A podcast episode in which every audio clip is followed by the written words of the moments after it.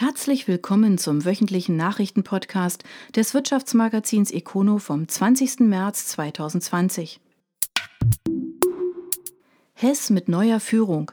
Der Lichttechnik-Spezialist stellt die Führung neu auf. Dazu gibt es weitere Personen der Woche. Villingen-Schwenningen. Die Nordeon-Gruppe hat als Mutter des Leuchtenherstellers Hess die gesamte Führungsriege neu aufgestellt. Diese Nachricht finden Sie ebenso in den Personen der Woche wie Neuigkeiten von ELO und der verjüngten Spitze, einem Spitzenergebnis für einen Landrat, dem Deutschlandchef bei Altia und den Wahlen bei den Familienunternehmen. Neugierig? Dann sollten Sie einfach auf econo.de unter Personalien schauen. Corona und die Folgen im Land. Der Virus hat das Land weiter im Griff. Econo dokumentiert die Entwicklung durch die Ausbreitung der Erkrankung. Aktuell, Beusenchef Geisel redet Tacheles. Zusagen sind Schall und Rauch. Kammern fordern Härtefallfonds. Michelin stellt Reifen zur Verfügung. Klarheit bei ZF und EBM Papst und die Brunnen brauchen Leergut. Mehr dazu auf econo.de. Fichtner steigt bei Corner vor ein. Stuttgarter IT-Berater beteiligt sich am Microsoft-Spezialisten. Stuttgart. Das IT-Unternehmen Fichtner IT Consulting steigt als Gesellschafter beim österreichischen Microsoft-Spezialisten Corner 4 ein. Fichtner erwirbt 30 Prozent der Anteile des Unternehmens. Wie viel das Stuttgarter Unternehmen dafür zahlt, ist nicht bekannt. Digitalisierung und Effizienz am Arbeitsplatz werden die entscheidenden Themen der nächsten Jahre, sagt Andreas Höfler, CEO von Fichtner. Die Microsoft-Plattform ist hier klar führend. Die Partnerschaft mit Corner4 ermöglicht uns, unsere Kompetenzen deutlich auszubauen und effiziente Lösungen mit Augenmaß für die individuellen Bedarfe unserer Kunden zu erstellen. Mit Fichtner haben wir einen starken Partner für kundenorientierte Projekte gewonnen, sagt Dietmar Edmeier, einer der Geschäftsführer von Corner 4. Fichtner zählt zu den führenden mittelständischen IT-Dienstleistern im Südwesten. Die Unternehmensgruppe beschäftigt aktuell 1500 Menschen. ZF kann auch Medizinprodukte. Der Konzern wird in Zeiten der Corona-Krise kreativ, ebenso die BASF. Friedrichshafen, Ludwigshafen. Während vor allem US-Konzerne von Apple bis Ford noch auf eine Direktive des US-Präsidenten auf Grundlage eines Gesetzes aus Zeiten des Koreakrieges warten, um Medizinprodukte aller Art zu produzieren, sind zwei hiesige Unternehmen bereits einen Schritt weiter. Der Zulieferkonzern ZF ist quasi innerhalb weniger Tage zum Produzenten von Atemschutzmasken geworden, allerdings nicht ganz freiwillig. Die Friedrichshafener standen nämlich in den Werken in China vor einer Herausforderung. Dort durfte zwar wieder gearbeitet werden, allerdings nur, wenn die Mitarbeiter Masken tragen. Die waren und sind indes schwer zu bekommen. Wie das Handelsblatt berichtet, haben ZF-Mitarbeiter zufällig im Süden von China ein Unternehmen aufgetan, das einerseits Masken produziert und andererseits zum Verkauf stand. Kurzerhand wurden die Maschinen übernommen, auf Lastwagen verladen und der Konzern produziert nun an seinem Standort nahe Shanghai 100.000 Masken pro Tag. Was man bei ZFs nicht selbst benötigt, wird laut Bericht anderen Unternehmen und der Regierung zur Verfügung gestellt. Auch der BASF-Konzern reagiert auf die Krise. Im Standort in Ludwigshafen wird nach Angaben des Unternehmens Handdesinfektionsmittel für Krankenhäuser hergestellt, das kostenlos an Krankenhäuser abgegeben werden soll. Damit wolle man Engpässe abmildern und habe dafür eine Ausnahmegenehmigung von der Landesregierung erhalten. Wir haben uns überlegt, wie wir die unterstützen können, auf die es jetzt ganz besonders ankommt. Die Ärztinnen, Ärzte und das Pflegepersonal in den Kliniken, wird BASF-Vorstandsmitglied Michael Heinz zitiert. Am Ende verlasse ich mich auf mein Gefühl. Sponsored Post. Markus Spanner führt seit Anfang des Jahres die Karlsruher Physikinstrumente. Im Interview mit Kneisch Consulting spricht er über Vorbilder, Erfolgsfaktoren und die Herausforderung Geschäftsmodell. Ettlingen-Karlsruhe. Im Rahmen der Serie Der Erfolgsfaktor Mensch hat Kneisch Consulting mit Markus Spanner gesprochen. Er hat im Januar 2020 die Unternehmensführung der Physikinstrumente in Karlsruhe von seinem Vater Dr. Karl Spanner übernommen. Der 41-Jährige trägt seit elf Jahren Führungsverantwortung bei PI, zuletzt als kaufmännischer Geschäftsführer. Herr Spanner, welche Erlebnisse haben Ihr Leben bis heute geprägt? Markus Spanner. Meine Eltern haben mir ermöglicht, die Welt mit offenen Augen zu entdecken. Die Welt ist mein Zuhause geworden. Es ist ein echtes Geschenk, mit all den unterschiedlichen Kulturen gemeinsame Ziele zu erreichen und tiefe Freundschaften zu entwickeln. Sie haben einige Zeit im Ausland gelebt. Welche Erfahrungen haben Sie von dort nach Hause mitgenommen? Markus Spanner. Meine Auslandsaufenthalte haben das Verständnis für die unterschiedlichsten Kulturen stark geprägt. Dem anderen Menschen zuzuhören und ihm mit Respekt gegenüberzutreten, sind wichtige Voraussetzungen, um auf dem internationalen Parkett wahrgenommen und respektiert zu werden. Die Erkenntnisse helfen mir heute im täglichen Umgang mit Mitarbeitern und als Geschäftsführer eines international tätigen Unternehmens sehr. Erinnern Sie sich an einen beruflichen Rat, der für Sie und Ihre Karriere wegweisend war? Markus Spanner. Mein Vater gab mir schon früh den Rat, offen und ehrlich mit Menschen umzugehen. Das ist nicht immer leicht umzusetzen, gerade wenn man Mitarbeiter führen muss. Diese beiden Eigenschaften sind jedoch die Grundvoraussetzung von guter und vertrauensvoller Führung. Haben oder hatten Sie Vorbilder, die Sie auf Ihrem Weg beeinflusst haben? Markus Spanner. Auf meinem Lebensweg haben mich zwei Menschen sehr geprägt, mein Vater und Steve Jobs. Mein Vater hat mich über Jahrzehnte mit seiner Besonnenheit, seinem Unternehmertum, seinem Weitblick, seiner Can-Do-Einstellung und seinem Führungsstil beeindruckt. Von Steve Jobs habe ich vieles über die Perfektion der Produkte und die Qualitätsansprüche gelernt. Sein Anspruch, die Mitarbeiter immer an der Grenze des Machbaren zu führen, hat mich fasziniert. Sie sind Geschäftsführer eines erfolgreichen Unternehmens, das auf dem Weltmarkt eine Spitzenstellung einnimmt. Was macht aus Ihrer Sicht den Erfolg eines Unternehmens aus? Markus Spanner. An erster Stelle stehen die eigenen Mitarbeiter. Ohne qualifizierte und hochengagierte Mitarbeiter gibt es weder innovative Produktentwicklungen noch talentierte Verkäufer, die unsere Produkte verkaufen und niemanden, der unsere Produkte mit höchsten Qualitätsansprüchen herstellt. Das Arbeitsumfeld ist ein weiterer Erfolgsfaktor. Dazu gehören zum einen moderne Räumlichkeiten, die ein angenehmes Arbeitsumfeld schaffen, aber auch eine gute technische Ausstattung, um die gestellten Anforderungen umsetzen zu können. Am meisten beeinflusst die Mitarbeiter aber die gute Führung durch kompetente Führungskräfte. Wichtig ist, dass man die Mitarbeiter dazu ermutigt und befähigt, Verantwortung zu übernehmen. Raum für Kreativität und Raum zur Selbstentfaltung sind die Grundlagen für erfolgreiche Innovationen und Entwicklungen. In unserem Umfeld führen nicht nur die Produkte allein zur Kaufentscheidung, sondern die Kompetenz der Mitarbeiter. Sie müssen dem Kunden die beste Lösung für sein Anliegen anbieten können. Die Werte Vertrauen und Ehrlichkeit stehen für mich ganz oben auf der Skala, nicht nur innerhalb der Firma, sondern gerade auch dem Kunden gegenüber. Neben den vielen Erfolgen gab es auch schwierige Zeiten, beispielsweise die wirtschaftliche Krise 2008-2009. PI hat sich in dieser Zeit dafür entschieden, durchzuhalten und keine Mitarbeiter zu entlassen. Wer oder was hat Ihnen damals die Kraft und Überzeugung gegeben, dass es wieder aufwärts geht? Markus Spanner, wir wollten die Krise damals nicht auf den Schultern unserer qualifizierten Mitarbeiter austragen. Als Unternehmer trägt man Risiken. Man profitiert von guten Zeiten und darf deshalb nicht nur an sich selbst und seinen eigenen Geldbeutel denken, wenn es mal schlecht läuft. Die Mitarbeiter haben Verantwortung für ihre Familien. Sie müssen Häuser und Kredite abbezahlen, die Familie ernähren und sich um kranke Familienmitglieder kümmern.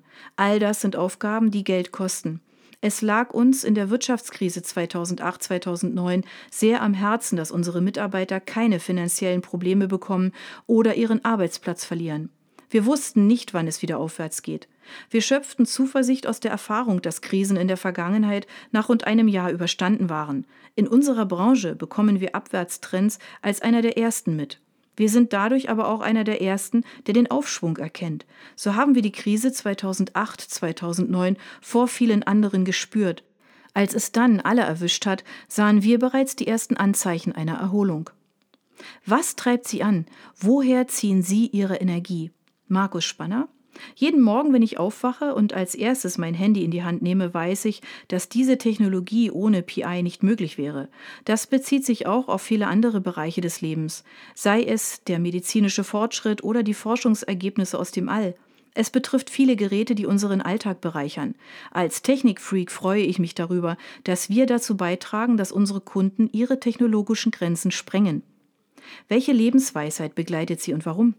Markus Spanner, es macht keinen Sinn, hochintelligente Menschen einzustellen, denen man sagen muss, wie man etwas macht. Wir stellen Leute ein, die uns sagen, wie man etwas machen muss. Steve Jobs. Work-Life-Balance, gerade in Führungspositionen ein Begriff, der immer mehr Raum gewinnt. Was ist für Sie der Ausgleich zum Berufsalltag? Markus Spanner, ich verbringe viel Zeit mit Freunden und meiner Familie, die mir die notwendige Kraft und Ruhe geben. Reisen ist eine große Leidenschaft von mir. Ich komme immer mit neuen Eindrücken und auch Dankbarkeit nach Hause zurück. Darüber hinaus schwimme ich gern und gehe meinem Hobby, dem Fotografieren nach. Entscheiden Sie nach Bauchgefühl oder sind Sie eher Kopfmensch? Markus Spanner, ich bin eher der Bauchmensch. Selbstverständlich ist für jede Entscheidung ein gewisses Maß an Informationen und Fakten notwendig. Am Ende verlasse ich mich aber auf mein Gefühl. Das hat mich bisher weder privat noch geschäftlich im Stich gelassen. Ich bin davon überzeugt, dass es gerade heute notwendig ist, schnelle Entscheidungen zu treffen, um wettbewerbsfähig zu sein. Da bleibt nicht immer die Zeit, alles hundertprozentig mit Fakten zu hinterlegen. Digitalisierung und Schnelligkeit, Flexibilität und gesellschaftlicher Wandel sind die aktuellen unternehmerischen Herausforderungen. Was muss ein Unternehmen heute aus Ihrer Sicht tun, um für die Zukunft gut aufgestellt zu sein? Markus Spanner die Gefahren in puncto Schnelligkeit und Flexibilität kommen insbesondere aus China und Asien. Die Umsetzung der Digitalisierung im eigenen Unternehmen ist ein ebenso wichtiger Erfolgsfaktor. Wer diesen Zug verpasst, wird es in Zukunft schwer haben. Ich bin davon überzeugt, dass noch eine weitere Herausforderung auf uns alle zukommt. Neue Geschäftsmodelle. Wir haben in den vergangenen Jahren gesehen, was neue Geschäftsmodelle für Auswirkungen haben können. Da werden ganze Branchen durcheinander gewürfelt und vermeintliche Platzhirsche zum Untergang gezwungen. Bei diesen Herausforderungen muss man innovativ und disruptiv denken und handeln. PI hat das über die letzten Jahrzehnte erfolgreich unter Beweis gestellt. Für die Zukunft wird dies jedoch eine immer wichtigere Rolle spielen. Physik Instrument beschäftigt weltweit mehr als 1300 Mitarbeiter und ist mit 15 Standorten in Europa, Nordamerika und Asien vertreten. Das Unternehmen ist Markt- und Technologieführer für das hochpräzise Positionieren in Hightech-Branchen wie Halbleiterindustrie, Life Science, Photonik und Industrieautomatisierung. In enger Zusammenarbeit mit Kunden aus aller Welt verschieben die rund 1300 Spezialisten von PI seit 50 Jahren immer wieder die Grenzen des technisch Möglichen und erarbeiten von Grund auf maßgeschneiderte Lösungen. Mehr als 350 erteilte und angemeldete Patente unterstreichen den Führungsanspruch des Unternehmens. Bechtle rechnet mit Lieferengpässen. 2019 war für den schwäbischen IT-Konzern ein neues Rekordjahr, doch so wird es nicht weitergehen. Neckars-Ulm. Der IT-Konzern Bechtle ist auch 2019 wieder kräftig gewachsen. Zukäufe der letzten Jahre zahlen immer mehr auf die Bilanz des schwäbischen Unternehmens ein. Im zurückliegenden Jahr hat es einen kräftigen Schub gegeben. Der Umsatz steigt um ein Viertel auf 5,37 Milliarden Euro. Auch der Gewinn liegt mit 170 Millionen Euro in gleicher Größenordnung über dem Vorjahreswert. Doch im Angesicht der Corona-Krise wird man sich an diesem Trend wohl nicht länger erfreuen können. Davon geht jedenfalls Konzernchef Thomas Olemotz aus. Die Rahmenbedingungen sind derzeit alles andere als positiv, so Olemotz. Aufgrund des Produktionsstandortes in China wird es im Jahresverlauf voraussichtlich spürbare Lieferengpässe bei einigen Produkten geben. Daher sei es stark zu bezweifeln, dass Bechtle auch in diesem Jahr wieder schwarze Zahlen in allen Bereichen schreiben könne. In den vergangenen Jahren hatte Bechtle vor allem in die Internationalisierung investiert. 2019 lag der Auslandsumsatz erstmals über 2 Milliarden Euro. Fast um 40 Prozent hat das internationale Geschäft zugelegt. Bechtle ist heute in 14 Ländern vertreten, hat fast 100 Standorte. Im Konzern sind mittlerweile 11.500 Menschen beschäftigt, 1.500 mehr als ein Jahr zuvor. Das Corona-Trio. Die Wirtschaft im Land befindet sich immer stärker im Krisenmodus. Flip, Physikinstrumente und Binder profitieren hingegen in einem positiven Sinne von der aktuellen Lage. Stuttgart, Tuttlingen, Karlsruhe. Es geht bei uns ab wie Schmidts Katze, fasst Benedikt Ilk die aktuelle Situation in seinem Unternehmen so unkonventionell wie knapp zusammen. Ilk hat mit Giacomo Kenner das Startup Flip gegründet. Das Duo bietet, verkürzt gesagt, Unternehmen eine Art WhatsApp für die interne Kommunikation und den Austausch von Daten. Da Homeoffice bei vielen Unternehmen bundesweit hoch im Kurs steht, wird der Flip-Dienst gerade mehr denn je nachgefragt. Das Telefon steht nicht mehr still. Ilk und Kenner haben das Unternehmen 2018 in den Code and Space im Umfeld des IT Spezialisten GFT in Stuttgart gegründet und eine Reihe großer Investoren überzeugt. Im Februar hat Flip 3,6 Millionen Euro an Geldern eingesammelt, darunter von Persönlichkeiten aus Konzernen wie BASF und Magna. Damit wollte man auch den weiteren Aufbau des Unternehmens finanzieren. Die Zahl der Mitarbeiter sollte allmählich im Verlauf des Jahres von derzeit 30 auf 60 verdoppelt werden. Nun müsste es angesichts der Anfragen eigentlich viel schneller gehen. Der Grund für den Erfolg von Flip liegt in der Abgrenzung zu Anbietern wie Microsoft mit Teams oder Slack und eben WhatsApp, die sind zwar allesamt deutlich größer und kapitalstärker, die Stuttgarter haben ihre Dienste aber streng gemäß der DSGVO aufgebaut und hosten zudem in Deutschland. Irk, so können wir den optimalen Datenschutz gewährleisten. Damit hat Flip bereits Kunden wie Porsche, Edeka, Bauhaus und Wüstenrot oder auch die Sparkasse Schwarzwald Bar überzeugt. Und dass dazu noch eine ganze Reihe weiterer auch abseits der Corona-Krise kommen könnten, dafür spricht ein Kontakt aus Zeiten der Code and Spaces. Die direkte Büronachbarin in diesem Coworking Space war Martina Merz, damals Berufsaufsichtsrätin, heute Chefin bei ThyssenKrupp und in der Konzernlandschaft bestens vernetzt. Die Bauteile von Physik Instrumente aus Karlsruhe sind nicht nur für Laien schwer zu verstehen. Die rund 1300 Ingenieure, Physiker und anderen Spezialisten von PI haben sich in den vergangenen 50 Jahren zu echten Kennern im Segment der hochpräzisen Positioniertechnik gemausert. Kein Wunder, dass PI hier inzwischen als Markt- und Technologieführer gilt. 350 Patente sind angemeldet oder bereits erteilt. Was das konkret mit Corona zu tun hat? Piezo-Aktoren von PI arbeiten auch in einem speziellen Elektronenmikroskop eines Forschungsinstituts der University of Texas, mit dem Wissenschaftler nun Bestandteile des Virus analysiert haben, der sich an menschliche Zellen anheftet. Ein wichtiger Schritt, um Corona besser verstehen zu können. Die Piezo-Elemente von PI übernehmen dabei eine elementare Funktion. Die Elektronenmikroskope haben den Nachteil, dass sie extrem anfällig für Schwingungen sind, erläutert PI-Geschäftsführer Markus Spanner. Selbst die vom Forschungsinstitut 1,6 Kilometer entfernte Autobahn würde mit ihren Schwingungen die Ergebnisse unbrauchbar machen. Die PI-Aktoren gleichen diese Schwingungen mit Bewegungen von kleiner als ein Millionstel Millimeter aus. Auch in diesem Bereich gelten die Karlsruher als weltweit führend. Hätte Peter Michael Binder Mitte der 1980er Jahre nicht das gleichnamige Familienunternehmen mit Sitz in Tuttlingen radikal umgebaut, wäre er heute nicht direkt in der Corona-Bekämpfung involviert. Aber der Reihe nach. Binder übernimmt die Verantwortung, als sich eine alteingesessene Industrie in der Stadt auf Talfahrt befindet, die Schuhmacherei.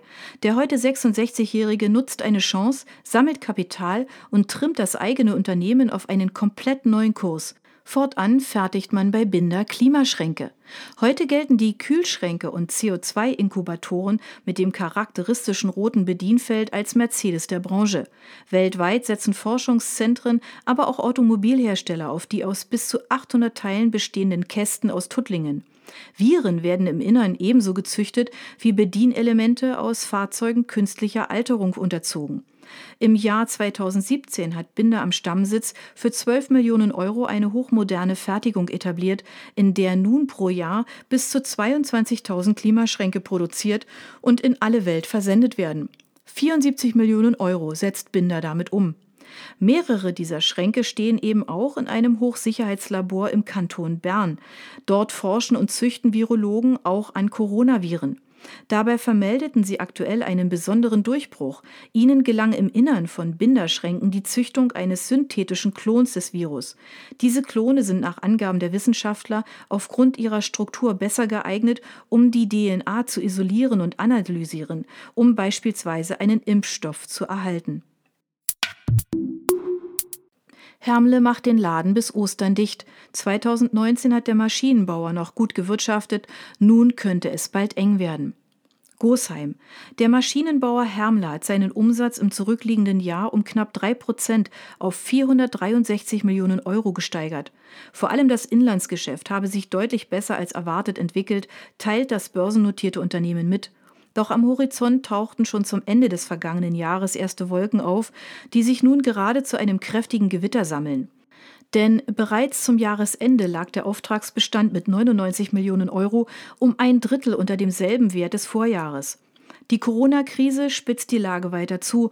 Zählt man das alles zusammen, so geht Hermle für das laufende Jahr sogar von einem Umsatzrückgang aus.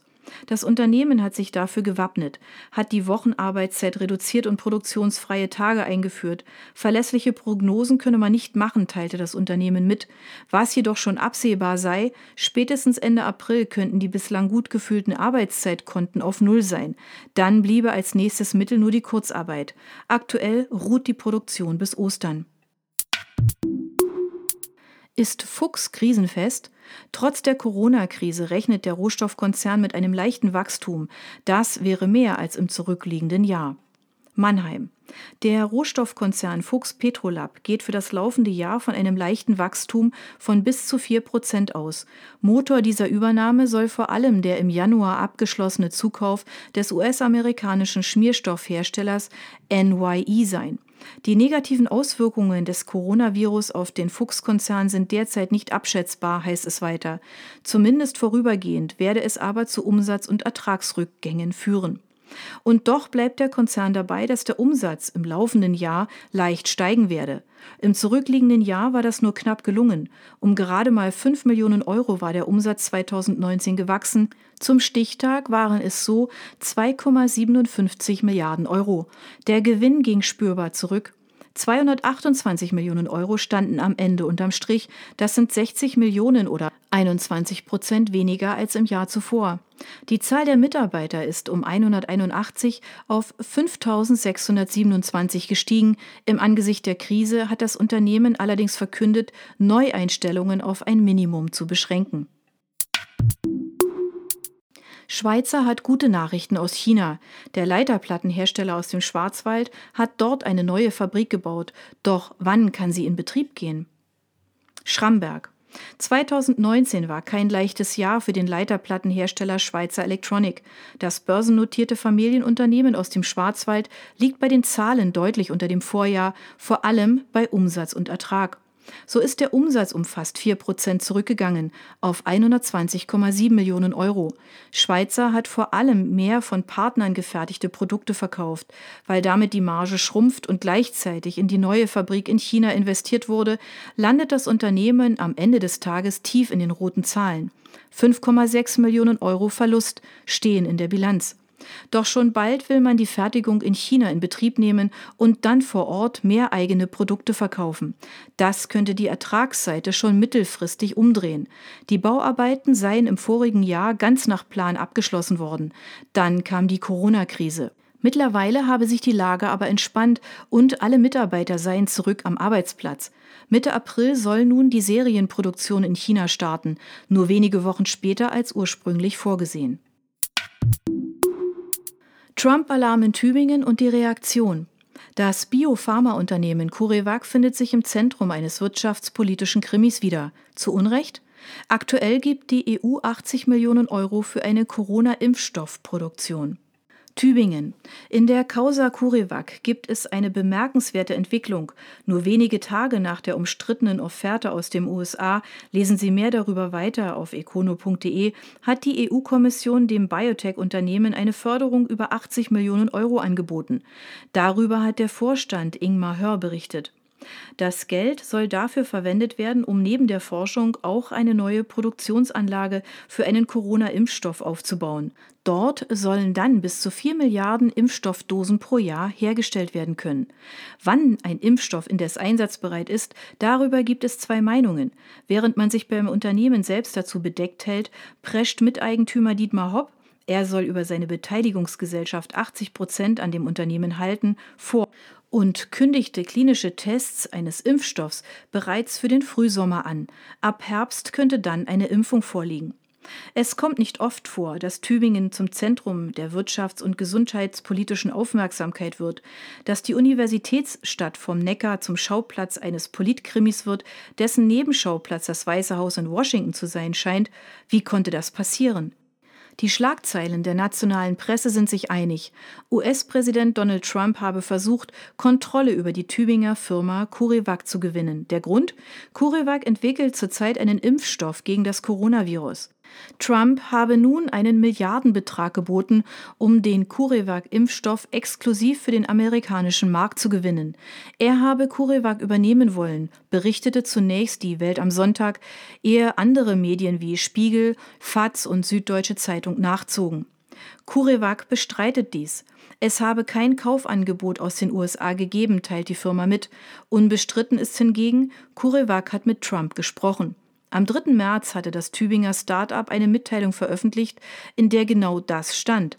Der damalige CEO Daniel Menikella habe mit dem amerikanischen Präsidenten und Mitgliedern seiner Corona-Taskforce Entwicklungsmöglichkeiten eines Corona-Impfstoffes besprochen. Acht Tage später war Daniel Menikella seinen Job los. Am 11. März nämlich verkündete CureVac, dass Manny Keller nicht länger Vorstandschef des Unternehmens sei. Warum? Dazu gibt es auch auf Nachfrage keine Details. Die Investoren des Unternehmens seien der Meinung gewesen, dass Firmengründer Ingmar Hör die bessere Besetzung für die Spitze sei. Hör wechselte also von der Spitze des Aufsichtsrats ins strategische Zentrum der Firma. Zu deren Investoren zählen neben dem deutschen Unternehmer und Mäzen Dietmar Hopp auch die Stiftung von Microsoft-Gründer Bill Gates und seiner Ehefrau Melinda. Rund 400 Millionen Euro hat CureVac bis heute bei Investoren eingesammelt. Dietmar Hopp ist mit seiner Biotech Holding die Vini Hauptinvestor. Hopp teilte auf seinem Twitter-Account denn auch die gute Nachricht, dass Hopp der Trump-Anfrage eine Absage erteilt habe. Wenn es uns hoffentlich bald gelingt, einen wirksamen Impfstoff gegen das Coronavirus zu entwickeln, soll dieser Menschen nicht nur regional, sondern solidarisch auf der ganzen Welt erreichen, schützen und helfen können, wird Hopp da zitiert. Nur vier Tage nach der Mitteilung zum Wechsel im Vorstand schickt Kurevac dann als Reaktion auf den Zeitungsbericht eine weitere Pressemitteilung raus. Am 15. März heißt es, man arbeite an einem Corona-Impfstoff, wird dort bestätigt. Dass das Unternehmen und seine Technologie verkauft würden, sei jedoch falsch. Vom heutigen Standpunkt scheint es aber wahrscheinlich, dass der geschasste CEO Manny Keller im Weißen Haus etwas gesagt hat, was Dietmar Hopp und Co. nicht gefallen hat. CureVac entwickelt Impfstoffe nach einer neuen Methode. Bisher impfte man, indem man eine abgeschwächte Form des Erregers injiziert. So lernt das Immunsystem sich dagegen zu wehren. CureVac nutzt die mRNA-Methode. Die kann man so beschreiben, dass nicht der Erreger, sondern lediglich ein molekularer Bauplan des Erregers als Information an den Körper verabreicht wird. Im Labor muss so nicht mit Erregern hantiert werden. Das Prinzip habe sich bewährt, heißt es aus Tübingen. Auch andere Firmen auf der Welt forschen in diese Richtung. Ob und wann CureVac mit seinem Impfstoff tatsächlich am Ziel ankommt, ist offen. Das Unternehmen gibt sich optimistisch. Fakt ist aber, man kann nicht einfach einen neuen Impfstoff entwickeln und ihn dann den Menschen verabreichen. Testphasen an Menschen müssen erfolgen, dann eine Zulassung. Für die aktuelle Corona-Krise könnte das schon zu spät sein. Aus Medizinerkreisen ist zu hören, dass der CureVac-Impfstoff frühestens in einem Jahr auf den Markt kommen könnte. Update am Abend des 16. März hat Kuriwak erklärt, dass Ingmar Hör aus gesundheitlichen Gründen nur vorübergehend nicht als Vorstandsvorsitzender agieren werde. Die Mitteilung lässt durchklingen, dass man von einer Rückkehr des Gründers in den Chefsessel ausgehe. Kuriwak betont dabei, dass die Ursache für die Auszeit nicht das Coronavirus sei. SAW legt starke Bilanz vor. Der Autozulieferer gefällt vor allem auf der Ertragsseite. Ahlen. Der schwäbische Autozulieferer SAW hat seinen Umsatz im vergangenen Jahr um knapp 3 Prozent auf 432,4 Millionen Euro gesteigert. Noch deutlicher verbessert hat sich der Gewinn. Unterm Strich steht bei SAW ein Gewinn von 9,9 Millionen Euro. Damit hat sich der Gewinn verdreifacht. Im Jahr zuvor hatte das Unternehmen noch einen Gewinn von 3,1 Millionen Euro ausgewiesen. Angesichts des sehr herausfordernden Automotive-Geschäftes sind wir sowohl mit der Umsatzentwicklung als auch mit der Ergebnisqualität sehr zufrieden, sagt Wolfgang Plasser, Vorstandsvorsitzender der SAW. Besonders erfreulich haben sich unsere internationalen Standorte und das Bremsscheibengeschäft entwickelt. Mit den Bremsscheiben hat SAW einen Umsatz von knapp 120 Millionen Euro eingespielt. Das sind fast 10 Prozent mehr als im Vorjahr. Das Kerngeschäft mit Pumpen und Motorkomponenten tritt dagegen auf der Stelle. 313 Millionen Euro bedeuten einen Zuwachs von lediglich 0,4 Prozent. Einen abschließenden Bericht und den Ausblick für das Jahr 2020 hat das Unternehmen für den 7. April angekündigt. Heideldruck streicht bis zu 2000 Jobs. Der Druckmaschinenhersteller greift durch und kündigt einen massiven Konzernumbau an. Heidelberg. Es hatte sich angekündigt, nun wird es konkret. Bis zu 2000 Arbeitsplätze will die Heidelberger Druckmaschinen streichen.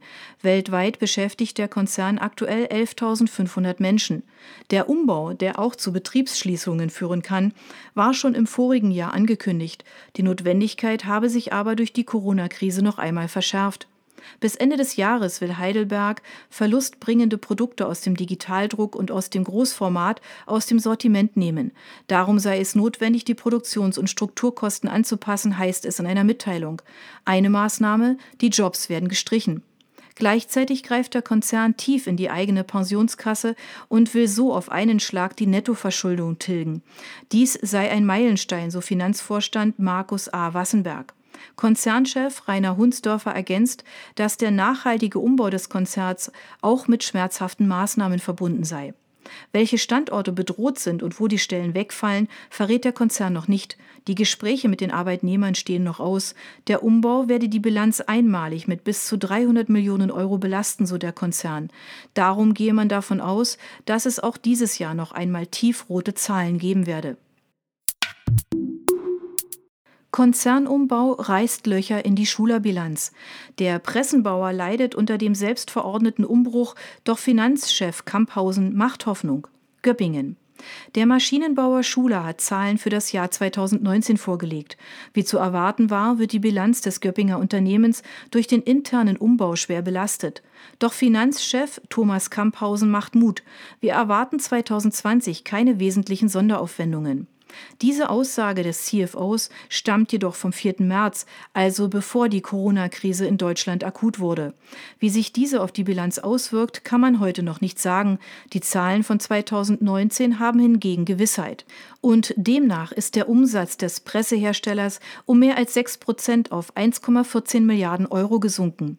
Auch Auftragseingang und Auftragsbestand liegen deutlich unter dem Vorjahr. Gravierender noch, Schuler ist durch den Umbau tief in den roten Zahlen gelandet. Um fast 100 Millionen Euro sei das Geschäft im zurückliegenden Jahr belastet worden, so Kamphausen. Unterm Strich steht so ein Verlust von 122 Millionen Euro.